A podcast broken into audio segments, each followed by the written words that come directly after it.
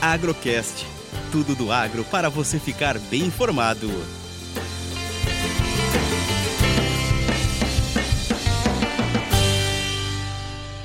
Mais uma análise café e dólar direto da mesa de operações da Sul.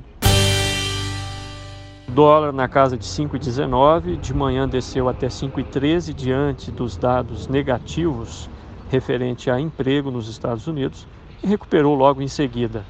O mercado financeiro está de olho no dia 7 de setembro próximo, na próxima semana, em relação às manifestações. Por outro lado, inflação e taxas de juros continuam pressionando o câmbio. O mercado em Nova York fechou inalterado nesta sexta-feira, ao preço de 194,40 por libra. Na terça-feira atingiu quase 202 e caiu nas últimas três sessões. 190 é o principal suporte, 200 a resistência. Tecnicamente continua firme diante de um cenário fundamental bem positivo.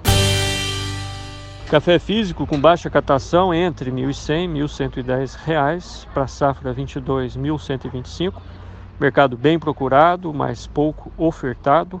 Produtores terminando a safra, liquidando seus compromissos em café e bem cautelosa em relação a novas vendas. O clima continua seco, uma pequena previsão de chuva para a próxima sexta-feira e uma grande preocupação em relação ao déficit hídrico no Brasil.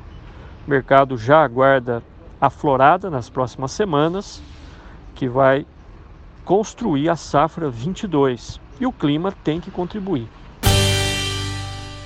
Eu sou Eberson Sastre, a todos um excelente final de semana e um bom feriado.